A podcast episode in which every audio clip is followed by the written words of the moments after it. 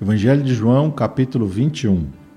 Depois disso, manifestou-se Jesus outra vez aos discípulos, junto ao mar de Tiberíades, e manifestou-se assim: Estavam juntos Simão Pedro e Tomé, chamado Dídimo, e Natanael, que era de Caná da Galileia, e os filhos de Zebedeu, e outros dois dos seus discípulos. Disse-lhe Simão Pedro: Vou pescar. Disseram-lhe eles também: Também nós vamos contigo. Foram e subiram logo para o barco, e naquela noite nada apanharam. E sendo já manhã, Jesus se apresentou na praia. Mas os discípulos não conheceram que era Jesus. Disse-lhes, pois, Jesus: Filhos, tendes alguma coisa para comer? Responderam-lhe: Não. E ele lhes disse: Lançai a rede à direita do barco e achareis. Lançaram-na, pois, e já não a podiam tirar pela multidão dos peixes. Então aquele discípulo a quem Jesus amava disse a Pedro: É o Senhor. E quando Simão Pedro ouviu que era o Senhor, cingiu-se com a túnica, porque estava nu, e lançou-se ao mar. E os outros discípulos foram com o barco, porque não estavam distantes da terra, senão quase duzentos côvados, levando a rede cheia de peixes. Logo que saltaram em terra, viram ali brasas e um peixe posto em cima e pão. Disse-lhes Jesus: Trazei dos peixes que agora apanhastes. Simão Pedro subiu e puxou a rede para a terra, cheia de cento e cinquenta e três grandes peixes, e sendo tantos, não se rompeu a rede. Disse-lhe Jesus: Vinde, jantai.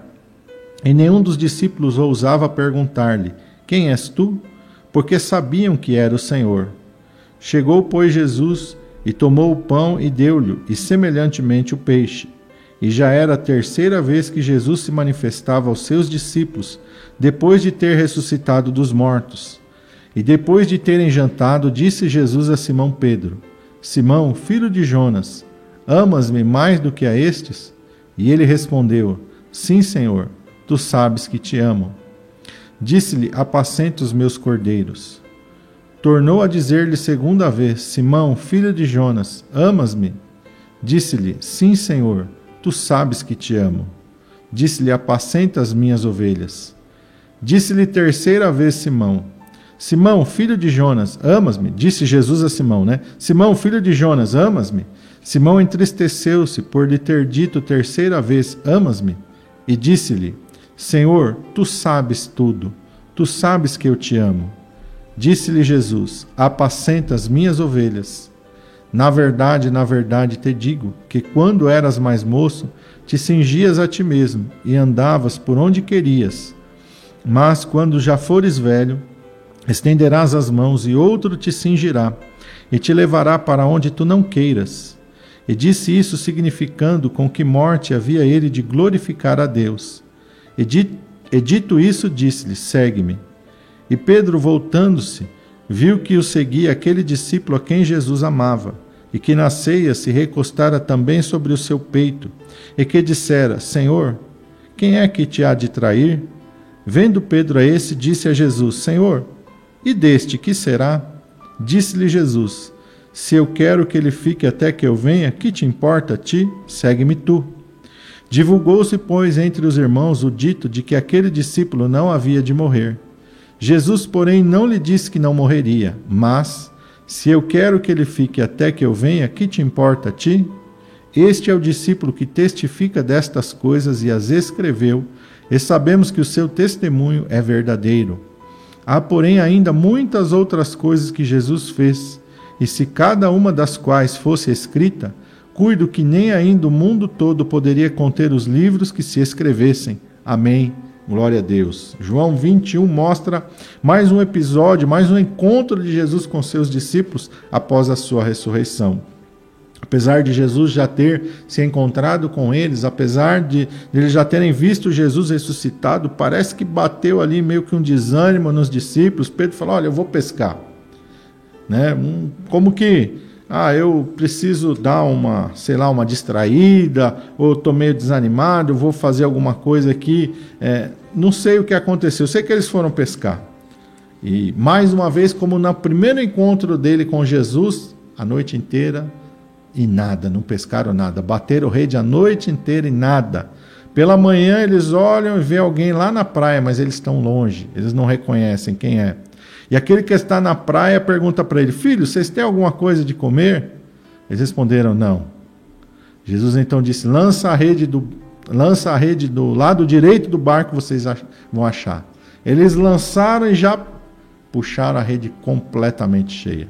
Então, João, que é esse discípulo aqui que não se autonomeia, simplesmente diz o discípulo a quem Jesus amava, ele vai em Pedro e fala: Ó, é o Senhor. Pedro então se veste ali, pula no mar e já vai encontrar com Jesus, enquanto os outros vêm com o barco, arrastando a rede pela água mesmo, que eles não conseguiram puxar para dentro do barco. Quando eles saltam para a terra, Jesus está esperando ele ali com brasas, um peixe e pão. Jesus já está com a refeição pronta. Jesus os alimenta ali e fala: traz também desses peixes que vocês apanharam aí. Jesus então alimenta todos eles, né? Fortalece eles, então agora Jesus vai completar a restauração na vida de Pedro. Pedro é aquele que tinha negado Jesus três vezes. Pedro é aquele que tinha sacado a sua espada lá no Getsemane e cortado a orelha do servo do sumo sacerdote, a quem Jesus falou: aguarda a tua espada. E que é isso? Jesus agora vai completar a obra de restauração na vida de Pedro. Pedro, você me ama? Pedro ali não entende direito o que Jesus está perguntando, mas eu amo. Jesus pergunta de novo, eu amo. Jesus pergunta a terceira vez, então ele fica triste, porque Jesus está perguntando de novo. Ele não sabe por que Jesus está perguntando tantas vezes, ele não está entendendo direito o que está acontecendo.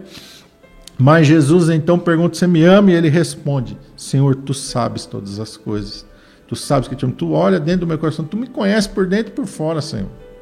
Tu me conheces, tu sabes. E Jesus falou: Olha apacenta as minhas ovelhas. Então Jesus vai falar acerca da morte dele. Olha, quando você era novo, você fazia o que você queria. Você é cheio de ímpeto, né? Pulou ali no barco, saiu nadando para encontrar Jesus. Da outra vez ele andou sobre as águas, sacou a espada, cortou a orelha. está falando: olha, vai chegar um momento em que não vai ser mais você que vai controlar as tuas ações. Outras pessoas vão te tomar pela tua mão e vão te levar para outro lugar onde você não queira ir. Jesus está falando com que tipo de morte ele havia de morrer. Pedro que foi crucificado e quando ele foi ser crucificado, ele pediu que fosse colocado de cabeça para baixo, porque ele disse: "Não sou digno de morrer como o meu Senhor". Foi crucificado de cabeça para baixo, mas foi um homem cheio do Espírito Santo de Deus, uma das colunas da igreja primitiva, um homem através do qual Deus fez coisas maravilhosas e grandiosas. Né? E glorificou o nome do Senhor Jesus Cristo através da do seu martírio, através da sua morte. Mas Pedro ainda está cheio de ímpeto.